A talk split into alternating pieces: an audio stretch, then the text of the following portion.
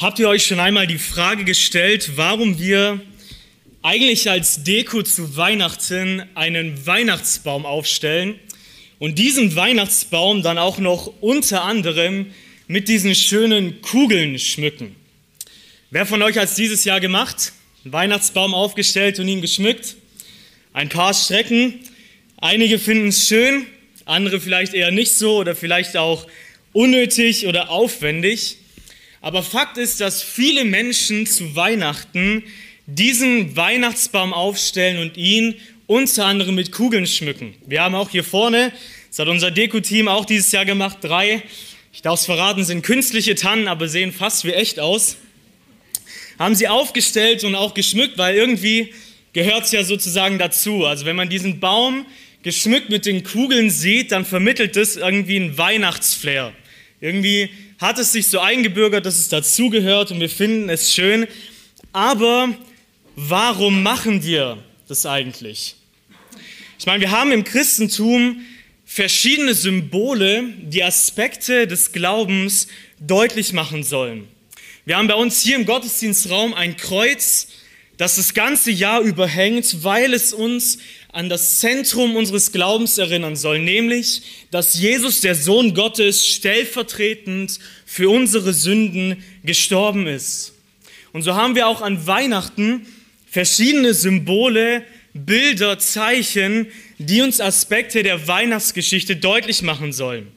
Wir haben Sterne aufgehängt, Manchmal werden sie auch an die Spitze des Weihnachtsbaums gesteckt, weil sie uns daran erinnern sollen, dass die Weisen aus dem Morgenland durch einen Stern zu Jesus geführt wurden.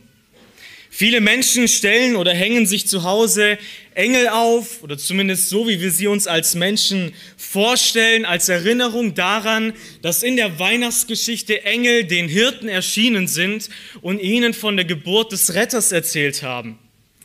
Andere haben zu Hause vielleicht so eine kleine Holzkrippe mit bisschen Stroh, Maria und Josef, ein Stall und einem kleinen Jesuskind, das da reingelegt wird, weil es eben an die Geburt von Jesus und diese Weihnachtsgeschichte erinnern soll. Aber wo wird in der Weihnachtsgeschichte irgendein besonderer Baum erwähnt? Oder nicht nur dieser Baum, sondern auch diese Kugeln, die wir da dranhängen. Was hat diese Tatsache mit der Geburt von Jesus zu tun? Warum machen wir das? Die Tatsache, dass wir uns einen Weihnachtsbaum zur Weihnachtszeit aufstellen und ihn mit diesen Kugeln schmücken, geht auf folgende Tatsache zurück, auf folgende frühe christliche Tradition. Christen begannen sehr, sehr früh die Geburt Jesu zu feiern und daraus entstand im Laufe der Kirchengeschichte im Mittelalter, zur Zeit des Mittelalters, die sogenannten Paradiesspiele.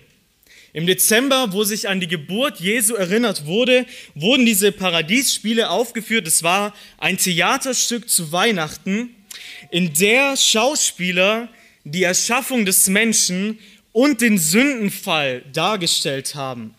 Als Adam und Eva von der verbotenen Frucht des Baumes der Erkenntnis des Guten und Bösen aßen, Gott ungehorsam waren und deswegen aus dem Garten vertrieben wurden. Und dieser Baum der Erkenntnis des Guten und Bösen wurde eben auch in diesem Schauspiel im Dezember dargestellt. Und daraus entwickelte sich im Laufe der Zeit die Tradition, dass wir uns heute einen Weihnachtsbaum aufstellen und ihn mit Kugeln schmücken, was eigentlich eine Erinnerung daran sein sollte, dass der Mensch Adam und Eva von der verbotenen Frucht des Baumes des Erkenntnis des Guten und Böses aßen, dass der Mensch im Sündenfall Gott ungehorsam war, als er das erste Mal sündigte. Und der Baum, der Weihnachtsbaum und die Kugeln sollen eine Erinnerung daran sein.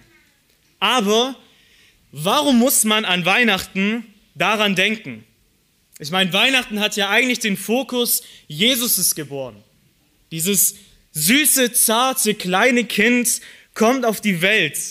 Der ewige Gottessohn erniedrigt sich und es hat doch eigentlich ein zartes, wir haben doch eigentlich ein zartes Ereignis vor Augen. Ich meine, ein Baby ein kleines süßes Baby in der Krippe.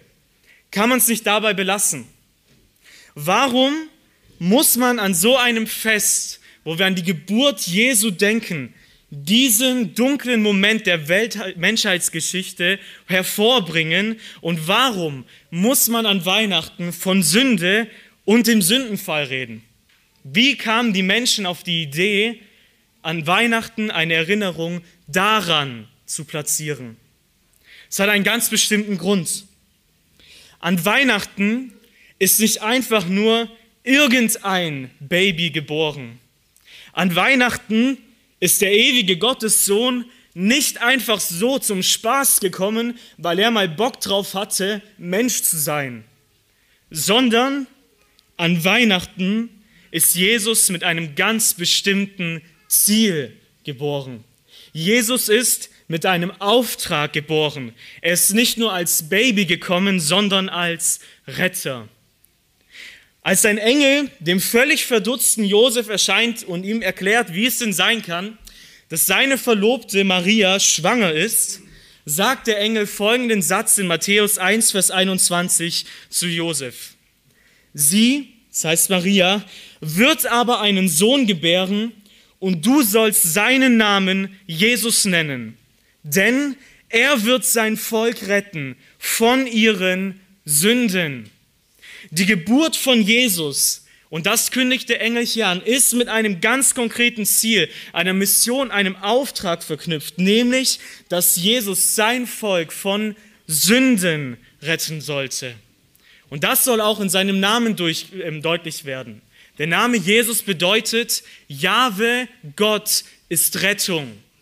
Jesus ist als Retter geboren, um uns Menschen in einer Sache zu helfen, mit der wir selber nicht zurechtkommen können, sondern Hilfe, sondern Rettung brauchen. Und das Thema, worum es geht, sind Sünde, die wir täglich in unseren Gedanken, unseren Worten und Taten praktizieren und die Konsequenzen, die wir deswegen zu erwarten haben. Die Sterne, die Engel, die Krippe erinnern uns daran, dass Jesus geboren ist aber der Baum und die Kugeln sollen uns daran erinnern, warum Jesus geboren ist. Und damit wir diese Situation besser verstehen, warum wir einen Retter brauchen, müssen wir an den Anfang der Bibel gehen und uns den Sündenfall einmal genauer anschauen. Und wenn wir das tun, werden wir die Bedeutung, die wahre Bedeutung von Weihnachten, warum kommt ein Retter zur Welt, wirklich verstehen. Und wir werden, wenn wir an den Anfang der Bibel gehen, entdecken, dass Weihnachten nicht einfach nur eine Erfindung von Christen nach der Geburt Jesu ist, sondern dass Weihnachten ein Versprechen Gottes ist, das er in dieser Situation des Menschen gegeben hat und das sich in der Geburt von Jesus als Retter erfüllt hat. Wie beginnt die Bibel? Die Bibel beginnt damit, dass sie uns offenbart, dass Gott im Anfang die Erde, das Universum und alles, was in ihm ist, erschaffen hat. Er rief es in Existenz und gab den Dingen Leben, die davor nicht da waren. Allein Gott ist ewig, Gott hat keinen Anfang und kein Ende. Und alle Dinge, die wir sehen und die wir nicht sehen, sind von ihm erschaffen worden. Als Teil dieser Schöpfung erschuf Gott am sechsten Tag den Menschen. Aber nicht einfach nur irgendwie als Teil der Tierwelt, sondern indem Gott sprach, lasst uns Menschen machen in unserem Bild uns ähnlich. Das heißt, Gott schuf den Menschen in einer Art und Weise, dass wir als Menschen Gottes Wesen, seinen Charakter, Eigenschaften von ihm auf der Welt sichtbar repräsentieren sollten. In einer ihm ähnlichen Weise. Das unterscheidet uns als Menschen von den Tieren. Und diese Ebenbildlichkeit, mit der Gott dich und mich geschaffen hat, hat, ist an einen ganz bestimmten Auftrag geknüpft. Gott redet weiter und er sagt, diese Menschen sollen herrschen über die Fische des Meeres, die Vögel des Himmels, über das Vieh und über die ganze Erde und über alles sich regende, alles Gewürm, das sich auf der Erde regt. Der Mensch und seine Ebenbildlichkeit, wie er Gott repräsentieren sollte, hatte einen ganz konkreten Fokus, nämlich über die ganze Erde zu herrschen. Das heißt, sie zu verwalten, zu bestimmen, zu bebauen, in einer guten Weise, so wie Gott selbst als Schöpfer ist. Aber Gott gibt hier in diesem Auftrag noch eine ganz wichtige Anmerkung. Eigentlich hätte er ja sagen können, okay, Fische des Meeres, Vögel des Himmels, das Vieh über die ganze Erde, es wäre klar gewesen, okay, wir haben es verstanden. Alles, was wir hier sehen, wir wissen unseren Auftrag. Aber Gott gibt nach dieser Aussage über die ganze Erde noch einen ganz, ganz wichtigen Hinweis. Er sagt nämlich, auch über alles Kriechende, das sich auf der Erde regt. Diese Formulierung wird wichtig, wenn wir gleich zu Kapitel 3 kommen. Das heißt, Gott sagt, ihr sollt auch übers Kriechende oder auch über ein Wesen, das als etwas Kriechendes in Erscheinung tritt, herrschen. Ihr sollt euch nicht davon beherrschen lassen, sondern ihr sollt als mein Ebenbild darüber herrschen. Und mit dieser Eigenschaft und diesem Auftrag als Ebenbild äh, schuf Gott den Menschen und setzte ihn in eine Welt, in der alles sehr gut war. Ohne Leid, ohne Bosheit, ohne Krankheit, ohne Corona, ohne Tod. Voller Schönheit, Spaß und Dinge, die es zu genießen gibt. Und in seiner Liebe setzt Gott den Menschen nicht einfach nur an irgendeinen diesen, diese unzähligen schönen Orte, sondern an einen ganz besonders schönen Ort. Es heißt in 1. Mose 2, Vers 8, und Gott der Herr pflanzte einen Garten in Eden. Einen ganz besonderen Ort, einen Garten. Vielleicht, wenn hier Schwaben unter uns sind, die würden es als Stückle bezeichnen. Ja? So ein ganz besonders schönes Ort, da wird Zeit und Energie und Leidenschaft reingesteckt und da kann ich mich zurückziehen. Da ist es toll. Da kann ich es genießen. Kann ich mein Feierabendbier trinken, da kann ich grillen, da kann ich feiern, dort geht es mir gut.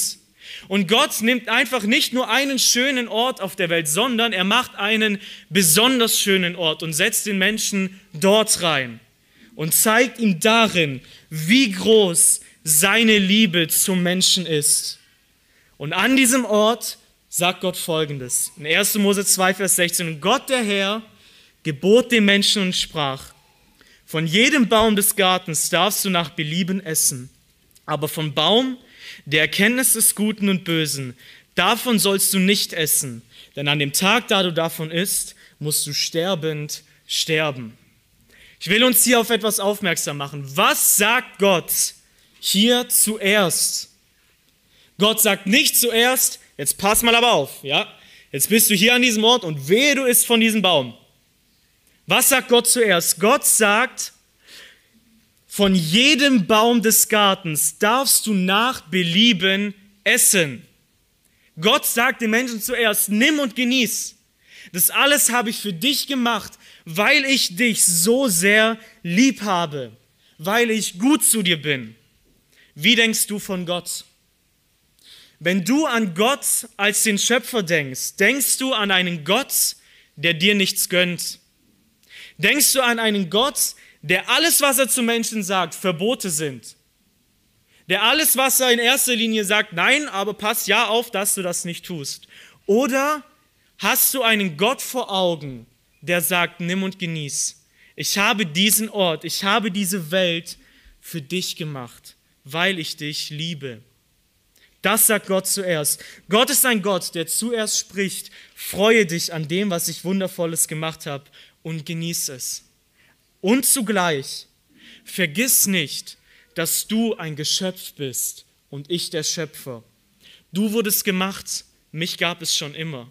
Und du sollst mich ehren, indem du meiner Liebe vertraust und mir gehorsam bist, indem du einfach von diesem einen Baum nicht ist, weil sonst die Konsequenz des Todes kommen würde.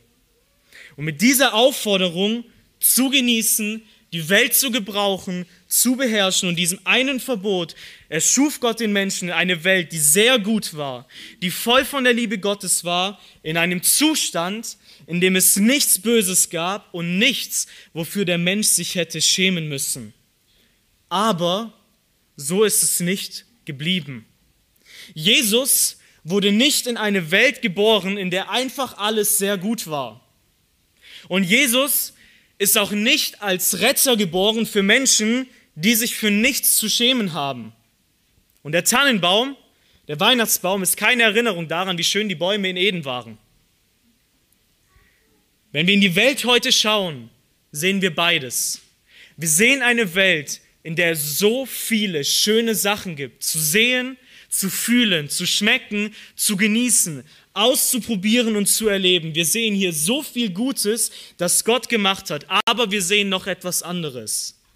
Wir sehen und erleben Leid, Verletzung, Krankheiten, Tod. Wir erleben Bosheit, die andere Menschen uns antun und die wir anderen Menschen antun. Wir erleben keine Welt, die einfach nur sehr gut ist. Wie kam es dazu? Was ist passiert? In 1. Mose Kapitel 3 betritt ein kriechendes Tier, eine Schlange, ein kriechendes Tier, über das der Mensch eigentlich hätte herrschen sollen, die Bühne und er beginnt mit dem Menschen Smalltalk zu führen. Und die Schlange war listiger als alle Tiere des Feldes, die Gott der Herr gemacht hatte, und sie sprach zu der Frau, hat Gott wirklich gesagt, ihr sollt nicht essen von jedem Baum des Gartens? Der Teufel betritt die Bühne, spricht mit Eva und wisst ihr, was er macht? Er stellt Gottes Liebe in Frage. Er will den Menschen zu einem Denken über Gott bringen, dass Gott ein Gott ist, der dir und mir nichts gönnt. Welche Frage stellt er? Hat Gott gesagt, ihr sollt nicht essen von jedem Baum des Gartens? Das stimmt nicht. Das war einfach eine Lüge. Das hat Gott nicht gesagt, aber der Teufel möchte dieses Denken in den Menschen reinsehen. Gott gönnt mir nichts. Und wisst ihr, wie viele Menschen haben diese Lüge übernommen? Ich frage mich, wie viele Menschen hier in diesem Raum sitzen und dieses Denken über Gott haben. Gott ist ein Gott, der mich eigentlich nicht lieb hat und mir nichts gönnt. Gott will nicht, dass ich glücklich bin. Gott gibt mir nichts, das ich genießen kann. Und wir sitzen hier in unserem Wohlstand an Weihnachten und denken, Gott ist nicht gut zu mir. Und Gott gibt uns so viel Gutes und wir sind sauer auf ihn, dass er uns nicht noch mehr gibt. Wir sind blind dafür, für seine allgemeine Liebe zu uns Menschen, dass er derjenige ist, der uns die Kraft, das Leben, die Gesundheit, die Möglichkeit gibt, in so einem guten Land zu leben und unser Leben in so einem Wohlstand zu verbringen. Eine Welt zu genießen, in einer Welt zu existieren, in der es so viel Schönes und Gutes zu entdecken denken gibt. Und dieses Denken begann der Teufel in den Menschen zu sehen. Wie reagiert der Mensch darauf? Die Frau sprach zu der Schlange, dem Teufel, der hier als Schlange, als kriechendes Tier bezeichnet wird, von der Frucht der Bäume des Gartens essen wir. Aber von der Frucht des Baumes, der in der Mitte des Gartens ist, hat Gott gesagt, davon sollt ihr nicht essen. Bis hierhin schon mal gut, in Ordnung. Hat sie richtig verstanden, hat der Mensch richtig praktiziert. Aber passt auf, was kommt. Sie sagt, davon hat Gott gesagt, ihr sollt nicht essen und sie auch nicht anrühren, damit ihr nicht sterbt.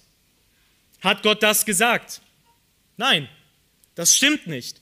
Gott hat nicht gesagt, ihr sollt die Frucht nicht anrühren. Gott hat nicht gesagt, ihr dürft nicht den Schatten dieses Baumes genießen. Gott hat einfach nur gesagt, ess nicht davon. Ess einfach nicht von dieser Frucht. Mehr hat Gott nicht gesagt. Aber wisst ihr, was der Mensch hier angefangen hat zu tun? Er hat angefangen, eigen ausgedachte Zusatzgebote aufzustellen, und eine Gesetzlichkeit zu praktizieren. Regeln, eigenes Gedankengut, eigene Regeln, womit man vielleicht denkt, dass ich Gott gefalle, wenn ich das tue, die Gott aber eigentlich nicht von Menschen wollte. Und es mag sein, dass es von außen irgendwie fromm und heilig aussieht, aber das bedeutet nicht, dass es Gottes Wille entspricht. Und vielleicht hast du das Christentum so kennengelernt. Vielleicht hast du den Glauben an Jesus kennengelernt als eine Glaubensrichtung, die voll von menschengemachten Regeln ist, die einem die Freude ersticken und man letztendlich völlig vergisst, worum es eigentlich geht. Und wisst ihr, der Teufel hat Freude daran, dass wir Menschen den Glauben an Jesus genauso wahrnehmen. dass wir den, den Glauben an Jesus wahrnehmen als einen Glauben, der vollgepackt ist mit zusätzlichen Ideen und Geboten, von denen wir Menschen meinen, wir müssen sie befolgen, weil das dann irgendwie dazu beiträgt, dass es Gott besonders gut gefällt. Wir aber vergessen, worum es Gott im Kern eigentlich geht. Der Teufel hat Freude daran, dass wir nicht in die Bibel schauen und hineinlesen und sehen, okay Gott, was willst du eigentlich im Kern von uns Menschen? Und der Teufel hat noch ein weiteres Anliegen. Wie antwortet er auf Eva? Er sagt, und die Schlange sprach zur Frau, ihr werdet gewiss nicht sterben. Was kommt hier? Es ist eine weitere Lüge des Teufels. Der Teufel leugnet Gottes Gericht. Er lügt den Menschen an und sagt ihm, weißt du was? Sünde hat keine Konsequenzen. Gott ist kein Gott, der Ungerechtigkeit und Bosheit vor ein Gericht bringen wird. Ihr werdet gewiss nicht sterben. Und wie viele Menschen glauben dieser Lüge? Wie viele Menschen glauben der Lüge des Teufels, dass es kein Gericht Gottes gibt, dass Gott den Menschen nicht für seine Schuld richten wird, wenn er nicht umkehrt? Und wie viele Menschen gehen davon aus, dass es keine Hölle gibt? Das ist eine Lüge des Teufels. Gott hat gesagt, wenn du davon isst, wirst du sterbend sterben. Es stimmt nicht, dass Sünde keine Konsequenz hat. Gott ist gerecht, Gott ist gut, er ist heilig, er liebt das Gute und er hasst das Böse. Und es gibt ein gerechtes Gericht Gottes und Sünde hat Konsequenzen. Und der Teufel leugnet genau das. Und deswegen hat er Gefallen daran, wenn wir Menschen keine Lust darauf haben, an Weihnachten über Sünde zu sprechen. Deswegen freut es den Menschen, wenn, den, freut es den Teufel, wenn Weihnachten einfach nur zu einer sturen, halbchristlichen Tradition verkommt, wo wir Zeit mit der Familie bringen, uns Tannenbäume aufstellen, das Ganze irgendwie schmücken und sagen, ah ja, da gab es noch das liebe Jesuskind in der Krippe, das so schön zärtlich ist. Glaubt mir, das gefällt dem Teufel. Das gefällt dem Teufel.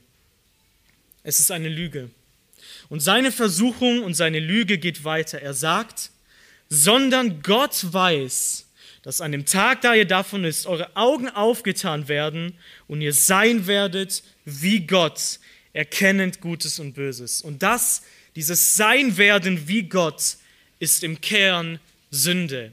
Nicht einfach nur ein Übertreten von Gottes Geboten, eine Grenze, die Gott gegeben hat und gesagt, Mensch, du sollst das nicht tun, sondern Sünde ist im Kern der Wunsch, zu sein, sein zu wollen wie Gott, unabhängig von seinem Schöpfer, seine eigenen Lebensregeln aufzustellen und sich selbst zu verwirklichen, anstatt Gott gehorsam zu sein. Das ist Sünde. Und wisst ihr, was der Mensch will? Wisst ihr, wie Adam und Eva reagieren? Der Mensch will genau das. Damals und heute. Damals und heute. Wir Menschen wollen keinen Gott haben, der irgendwie ein Mitspracherecht hat darüber, wie wir unser Leben zu gestalten haben oder nicht. Wir wollen keinen Gott, der dann sagt, wenn du mir ungehorsam bist und meiner Liebe nicht vertraust, wird es Konsequenzen haben. Wir wollen das nicht. Wir wollen keinen Gott, der sagt, Sünde hat eine ewige Konsequenz und es gibt eine reale Hölle, ein Ort, an dem ich Menschen richten werde. Wir wollen das nicht. Wir wollen das nicht. Wie reagiert der Mensch? Und der, die Frau sah, dass der Baum gut zur Speise, eine Lust für die Augen und begehrenswert war. Sie nahm von der Frucht und aß und sie gab auch ihrem Mann, der die ganze Zeit einfach nur daneben stand. Sie gab auch ihrem Mann, der die ganze Zeit einfach nur daneben stand, ohne einzuschreiten. Beide, beide Menschen in der Ebenbildlichkeit Gottes aßen von der verbotenen Frucht. Der Mensch rebellierte gegen Gott, zweifelte an seiner Liebe, er übertrat sein Gebot und sündigte. Und wisst ihr, was Adam und Eva hier begangen zu tun, ist etwas, das sich seitdem durch die ganze Menschheitsgeschichte zieht.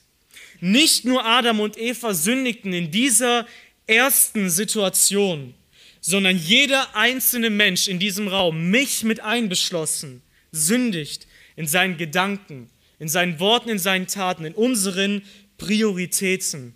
Wir verstoßen gegen Gottes Anordnungen und wir geben ihm nicht die Ehre und das Vertrauen, das ihm als Schöpfer gebührt. Und wir werden darin geboren und sind Teil einer sündigen und bösen Welt. Römer 5, Vers 12 sagt, durch einen Menschen kam die Sünde in die Welt und durch die Sünde der Tod. Und so ist der Tod zu allen Menschen durchgedrungen, weil sie alle gesündigt haben. Keiner ist davon ausgenommen. Kein Mensch ist davon ausgenommen, selbst ein schuldiger Sünder zu sein. Es ist kein Unterschied. Alle haben gesündigt und sie erreichen nicht die Herrlichkeit, die sie vor Gott haben sollten. Wir als Menschen, angefangen von Adam und Eva, können dem Auftrag, über die Schöpfung zu herrschen, über die Schlange zu herrschen, nicht bewerkstelligen. Wir kriegen das nicht hin, sondern was wir Menschen zu erwarten haben, ist der Lohn der Sünde, nämlich der Tod, Gottes ewiges Gericht, nicht einfach nur körperliches Sterben, sondern die Bibel nennt die Hölle den zweiten, den ewigen Tod. Und das ist es auch, was Adam und Eva zu erwarten hatten. Wie ging es mit ihnen weiter? Wisst ihr, was der Mensch in dieser Situation das erste Mal erlebte? Das aller, allererste Mal? Scham, Schuld, das Gefühl von, irgendwas passt hier nicht mehr. Irgendwas ist hier nicht mehr richtig. Irgendwas ist nicht mehr sehr gut. Und Gott sieht mich. Gott sieht das. Gott sieht mein Denken. Der Mensch erkennt Gutes und Böses. Ja, aber wisst ihr, was er feststellt? Ich bin auf der Seite des Bösen und Gott ist auf der Seite des Guten. Der Mensch erkennt, er selbst ist der Böse. Er selbst tat etwas, das Gott verboten hatte. Und wisst ihr, was er anfängt, womit der Mensch hier anfängt? Er beginnt diesen Zustand selbst lösen zu wollen. Adam und Eva schämen sich vor Gott. Sie nehmen sich Feigenblätter und machen sich Schurze. Der Mensch versucht diesen von Gott durchleuchteten Zustand, diesen Zustand, den Gott sieht und wahrnimmt, selbst zu bedecken und in Ordnung zu bringen. Wisst ihr, was das ist? Das ist Religion. Das ist Religion. Ich merke, es besteht ein Problem zwischen mir und meinem Schöpfer. Und ich äh, ne, unternehme jetzt eigene Versuche, Gott wieder zufriedenzustellen. Ich mache bestimmte Dinge, ich versuche bestimmte Dinge nicht zu tun und ich hoffe, dass dieses Gutes tun und manche schlechte Dinge weglassen, so wie es mir halt passt, meine schlechten Taten letztendlich wieder ausgleicht, so dass zwischen mir und meinem Schöpfer wieder alles passt. Aber wisst ihr was? Diese Religiosität, mit der Adam und Eva hier begonnen haben, kann dir keine Gewissheit geben, dass zwischen dir und deinem Schöpfer alles in Ordnung ist. Religion kann dir keinen Frieden mit Gott verschaffen. Und ich sage es euch, keine Religion der Welt kann dir die Gewissheit geben, dass wenn du stirbst und du vor Gott stehst, dass dann definitiv alles passt. Das wirst du in keiner Religion finden. Und genau das Gleiche haben Adam und Eva auch erlebt. Dieser Versuch, seine Scham, seine Schuld selber zu bedecken, bringt nichts. Obwohl sie es probieren, merken sie, Gott sieht mich und sie beginnen was? Sie beginnen sich zu verstecken. Sie beginnen sich vor Gott zu verstecken. Wo? Hinter den Bäumen des Gartens, weil sie sich vor Gott fürchten. Diese Sünde, diese Schuld bringt eine Distanz zwischen Mensch und Gott. Wir können nicht einfach sagen, hey, yo, danke, dass du mich gemacht hast, alles cool zwischen uns und so, wenn wir Schuld auf unserem Konto haben. Wir können nicht einfach zu Gott, lieber Papa und liebes Christkindle und sonst etwas alles sagen, wenn Schuld in unserem Leben ist. Schuld trennt dich zwischen einer friedvollen Beziehung zu Gott. Sünde bringt Distanz und sie bringt das bevorstehende Gericht mit sich. Doch wie reagiert Gott darauf? Was macht Gott? Was macht Gott in diesem Zustand, in der Situation des Menschen? Und ab hier beginnt etwas Wunderbares in der Bibel. Gott ist die Situation des Menschen, auch wenn der Mensch selbst dafür verantwortlich ist, nicht egal. Gott lässt Adam und Eva nicht einfach auf der Stelle tot umfallen. Das wäre gerecht gewesen. Und es wäre gerecht, wenn wir unseren, uns in unserem Leben nach jeder einzelnen Sünde, nach jedem einzelnen bösen Gedanken direkt die Konsequenz spüren würden. Das wäre gerecht. Aber Gott ist nicht einfach nur gerecht, sondern Gott ist gnädig und langsam zum Zorn. So ist Gott. Und Gott hat ein Anliegen. Gott hat ein Anliegen. Gott möchte dem Menschen Zeit verschaffen, diesen Zustand der Entfremdung und der Scham und der Schuld wieder zu ändern und in Ordnung zu bringen. Und dafür hat jeder Mensch Gelegenheit, solange er lebt. Und Gott will den Menschen zum Nachdenken über seine Situation bringen, auch heute. Wisst ihr, Gott will nicht einfach, dass wir Weihnachten feiern, unser Gewissen irgendwie versuchen, mit irgendwelchen religiösen Aktivitäten zu beruhigen und denken, okay, check, einmal im Jahr in der Kirche abgehakt, und dann sitzen wir hier, warten, bis der Gottesdienst vorbei ist, denken aber, dass Gott jemand ist, der uns nichts gönnt, uns nicht lieb hat, uns einfach nur Verbote erteilt, wenn wir nachher wieder nach Hause gehen und uns hinter unserem Wohlstand, hinter der Schöpfung, so wie Adam und Eva, verstecken. Und wir stellen all diese christlichen Symbole auf. Wir haben diesen Baum mit den Kugeln, aber wir verstecken uns einfach nur hinter einer toten Tradition. Gott will das nicht. Gott will nicht, dass diese Distanz, dieses, die Situation, dass wir als Menschen die Konsequenz unserer Schuld zu erwarten haben, dass das bleibt, sondern Gott will, dass wir als Menschen über unser Leben, über unseren Zustand nachdenken. Gott will, dass der Mensch sich bewusst wird, ich habe gesündigt. Ich bin schuldig vor Gott. Gott, ich weiß, du siehst es und ich kann mich selbst da nicht wieder rausholen. Und wisst ihr, was Gott deswegen macht, damals und heute? Er beginnt nach dem Menschen zu rufen. Und Gott geht dem Menschen, der sich versteckt hat, durch den Garten nach und ruft, wo bist du? Mensch, wo bist du? Und es ist das Gleiche, was Gott dir heute zuruft. Wo bist du? Was hast du gemacht? Was hast du bisher mit deinem Leben angestellt? Welche Gedanken hast du? Welche Prioritäten hast du? Hörst du dein Gewissen, das dir sagt, dass du nackt vor Gott bist und dich zu schämen hast? Hörst du dein Gewissen, das dir sagt, Gott wird alles vor ein Gericht bringen? Hörst du das? Gott fragt, wo bist du? Hast du von dem Baum gegessen, von dem ich dir geboten habe, nicht davon zu essen? Wie sieht deine Beziehung zu deinem Schöpfer aus? Wie löst du das Problem deiner Schuld, die du dir jeden Tag anhäufst? Verdrängst du es? Verdrängst du es mit dem Gedanken, okay, eine Hölle gibt es halt eh nicht? Mit der Lüge, die der Teufel sehen wollte? Bist du einfach nur sauer auf Gott, dass du denkst und sagst, ja, an dem ganzen Schrott und Mist in meinem Leben bist sowieso du schuld und nicht ich? Oder versuchst du deinen Zustand durch eigene Taten, eigene Religiosität irgendwie zu verdrängen und dass du halt sagst, ja gut, okay, dann tue ich halt das und andere Dinge versuche ich zu lassen. Wie kriegst du Frieden mit Gott? Oder ist dir dein Zustand einfach egal? Ist es dir an Weihnachten einfach egal, dass der Retter geboren ist, um sein Volk von Sünden zu retten? Wie gehst du mit dieser, mit deiner Situation um? Ich weiß, wie die meisten Menschen damit umgehen.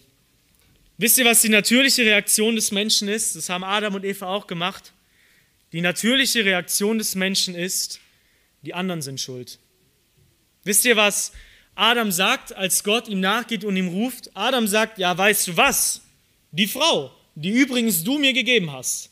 Ja? Also die Frau und wer hat mich, wer hat mich mit dieser Frau zusammengebracht? Gott. Ich habe sie mir nicht ausgesucht. Ich meine, es war die einzige, die da war. So, ne? Du hast sie geschaffen, dann war sie da und diese Frau, die hat mich jetzt zur Sünde verführt, ja?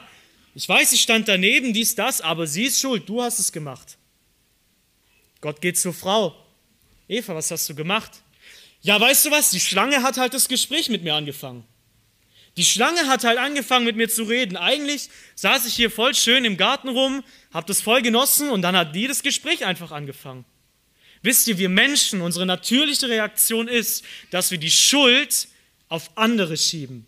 Unsere Eltern sind schuld, unsere Kinder, unsere Frau, unser Ehemann, unser Chef, unsere Arbeitskollegen, unsere Erziehung, die Politik, die Regierung. Alles Mögliche ist an den schlechten Taten von uns schuld, außer wir selbst. Diese Reaktion steckt von Anfang an im Menschen. Wir wollen unsere Verantwortung unserer Sünde nicht wahrhaben. Aber dieser Zustand des Menschen hält Gott nicht davon ab, Weihnachten zu versprechen. Und wir kommen gleich zu diesem ersten Vers, in dem Gott Weihnachten verheißt. Dieser Zustand des Menschen, dass wir an seiner Liebe und Güte zweifeln, dass wir auf die Lügen des Teufels reinfallen, dass wir Gottes Gericht vergessen, Gottes Gericht leugnen, dass wir Gott nicht gehorchen, ihm ehren können, dass wir selbst Gott sein, dass wir uns selbst verwirklichen wollen, dass wir nicht über Sünde und den Teufel herrschen können und dass jeder von uns sündigt, das hält Gott nicht davon ab, einen Retter zu versprechen. Und genau das beginnt Gott hier. Gott beginnt als Reaktion auf dieses Ereignis zum einen den Teufel zu verfluchen und ihm zu prophezeien, dass der Teufel nicht das letzte Wort über die Weltgeschichte haben wird. Und dann spricht Gott folgenden Vers. Gott sagt, er sagt, ich werde etwas tun. Ich werde Feindschaft setzen zwischen dir, zwischen der Schlange und der Frau, zwischen deinem Samen und ihrem Samen. Er, der Same der Frau, wird dir den Kopf zertreten und du wirst ihm, dem Samen der Frau, die Ferse zertreten.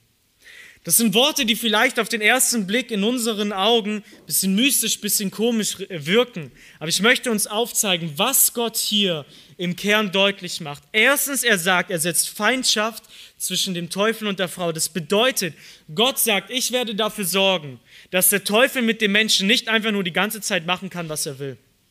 Er sorgt dafür, dass es Fronten sind, dass diese Beziehung dem Menschen nicht gut tun wird und dass er das spüren wird. Und Gott sagt, ich werde dafür sorgen, dass auf der Seite der Frau, dass es Menschen geben wird, die nicht einfach nur auf den Teufel reinfallen und nicht einfach nur den Teufel lieben werden, sondern dass darin Feindschaft herrschen wird. Und was sagt Gott noch? Gott sagt, ein Same der Frau, das heißt ein Nachkomme, ein Baby, ein Mensch wird geboren werden und der wird was machen? Dieses Baby, dieser Mensch, der auf die Welt kommt, wird dem Teufel, der, der angefangen hat, den Menschen ein falsches Gottesbild zu vermitteln, er wird ihn den Kopf zertreten. Das heißt, ihn besiegen. Wenn dein Kopf zertreten ist, wirst du dich davon nicht mehr erholen. Das ist ein Bild in der Bibel für Sieg. Und Gott sagt, dieser Nachkomme, der kommen wird, dieses Baby, wird etwas tun, das Adam und Eva und das wir Menschen nicht hinbekommen haben, nämlich den Teufel besiegen. Aber wisst ihr, was mit diesem Baby, mit diesem Menschen, der es heranwachsen wird, passieren wird? Während er das tut, wird der Teufel ihm die Verse zermalmen. Das bedeutet, er wird leiden. Er wird leiden.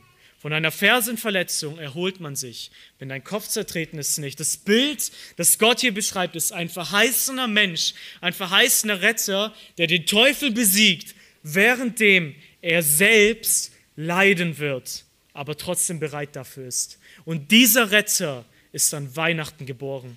Weihnachten ist die Erfüllung von dem Versprechen, das Gott an dieser Stelle gemacht hat.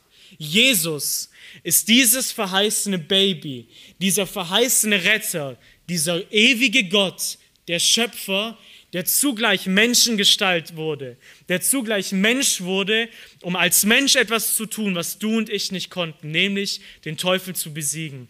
Und er hat es in drei Weisen gemacht. Erstens, indem Jesus Mensch wurde, nahm er Fleisch und Blut an, wie wir es haben. Und wisst ihr, was er erleben konnte? Versuchungen. Im Himmel wäre es unmöglich gewesen, dass der Teufel vor Jesus hingetreten wäre und gesagt hätte, ja, bete doch mal mich an. Das wäre unmöglich gewesen. Aber das war die Versuchung von Adam und Eva. Die Versuchung von Adam und Eva war, selbst Gott sein zu wollen, dem Teufel zu gehorchen und nicht Gott. Warum wird Jesus Mensch? Jesus nimmt Fleisch und Blut an und begibt sich in diese gleiche Welt, die nicht mehr einfach nur sehr gut ist, diese gleiche Welt voller Versuchungen, damit er stellvertretend für dich und mich ein perfektes, sündloses Leben leben kann. Und die Evangelien beschreiben uns, wie der Teufel Jesus in so einer harten Weise versuchte. 40 Tage in der Wüste, nicht einfach nur an einem Tag in einem Garten. 33 Jahre lang lebte der ewige Sohn Gottes als Mensch in Fleisch und Blut. Und die Bibel sagt, er wurde in gleicher Weise mit jeder Versuchung versucht, wie du und ich, aber ohne Sünde. Jesus besiegte den Teufel, weil er ihn sein ganzes Leben lang widerstand und nicht nachgab. Und damit dem Teufel zeigte, dass er der Mensch, der Retter ist, der Herrscher. Deswegen singen wir hier. Jesus herrscht für immer. Er ist der Mensch, er ist der Gottmensch, der die Sünde und den Teufel besiegen und beherrschen kann. Jesus hat den Teufel in noch einer zweiten Weise besiegt. Die Waffe, die größte Waffe, die der Teufel dir und mir gegenüber hat, ist unvergebene Sünde. Unvergebene Sünde, mit der er dich und mich anklagen kann, so dass wir ewige Konsequenzen zu erwarten haben. Jesus Christus hat nicht einfach nur ein perfektes Leben als Mensch gelebt, sondern, und deswegen hängt hier dieses Kreuz, er ist trotzdem, obwohl er es nicht verdient hat, den Tod eines Schwerverbrechers gestorben und hat deine und meine ewiges Gericht auf sich genommen, stellvertretend, damit wir Menschen nicht mehr von Gott gerichtet werden müssen. Jesus lebte perfekt, sündlos und trotzdem starb er an deiner und meiner Stadt, damit Gott nicht einfach nur vergeben kann, sondern auch gerecht ist. Damit Gott nicht einfach nur über Sünde hinwegsieht und sagt, ja okay, ist ja kein Problem, ist okay, sondern der Gott ist gerecht. Er sagt, diese Sünde dieser Preis, die Konsequenz wurde bezahlt von mir selbst. Ihr müsst es nicht selber bezahlen. Ihr müsst nicht selbst eine Religion, eine Lösung finden. Ich mache das. Ich sterbe und ich entwaffne damit den Teufel, indem ich Vergebung ermögliche. Und noch eine dritte Sache. Jesus ist gestorben und auferstanden und er hat versprochen, dass er wiederkommen wird, um einen neuen Himmel und eine neue Erde zu schaffen, in dem der Teufel keine Rolle mehr spielt, in dem der, die Verdammnis des Teufels festgesetzt ist und wir endlich an einen Ort kommen können, nach dem wir uns so sehnen, frei von Verletzung, frei von Krankheit, frei von Pandemien, frei von Tod, frei von Sünde und Schuld. Jesus, der Retter, ist geboren und er besiegte den Teufel. Ja, er litt selber stellvertretend am Kreuz, damit du und ich Rettung bekommen können. Und dazu war Gott bereit. Und deswegen feiern wir Weihnachten. Deswegen freuen wir uns über diesen Vers. Sie wird einen Sohn zur Welt bringen, den sollst du Jesus nennen, denn er wird sein Volk retten von ihren Sünden. Deswegen stellen wir diesen Baum auf und schmücken ihn mit Kugeln, weil wir uns freuen, dass die Konsequenzen des Sündenfalls nicht auf uns lasten, weil Jesus sie getragen hat, weil Jesus geboren wurde, weil er den Versuchungen widerstand, Vergebung ermöglichte und die Verdammnis des Teufels festgesetzt hat. Was bleibt, ist eine Frage an dich. Auf welcher Seite dieser Geschichte stehst du? Stehst du auf der Seite des Teufels, in deiner Schuld, in deiner Ablehnung des Retters, in deiner Interessenlosigkeit von Jesus, in deiner Feindschaft zu diesem Messias? Oder stehst du auf der Seite der Frau, die auf den Retter gewartet hat, die auf den Retter gehofft hat und die ihr ganzes Vertrauen, die Frau ist ein Bild für die Gemeinde Gottes, die ihr Vertrauen auf diesen Retter, auf Jesus setzt. Gott hat sein Versprechen erfüllt. Gott hat gesagt, der Retter wird kommen und er wird siegen. Der Retter ist gekommen und er hat gesiegt. Und Gott wird auch sein, seine weiteren Versprechen, dass Jesus als Herrscher wiederkommt, erfüllen. Vertraust du darauf? Lebst du in eigener Religiosität oder sagst du, Gott, ich vertraue darauf, dass allein Jesus meinen Zustand wieder in Ordnung bringt? Wir feiern alle Weihnachten. Wie feierst du es? Auf welcher Seite bist du? Ist es für dich eine tote Tradition oder Freude über den Retter? Warum stellst du den Weihnachtsbaum auf? Wo bist du?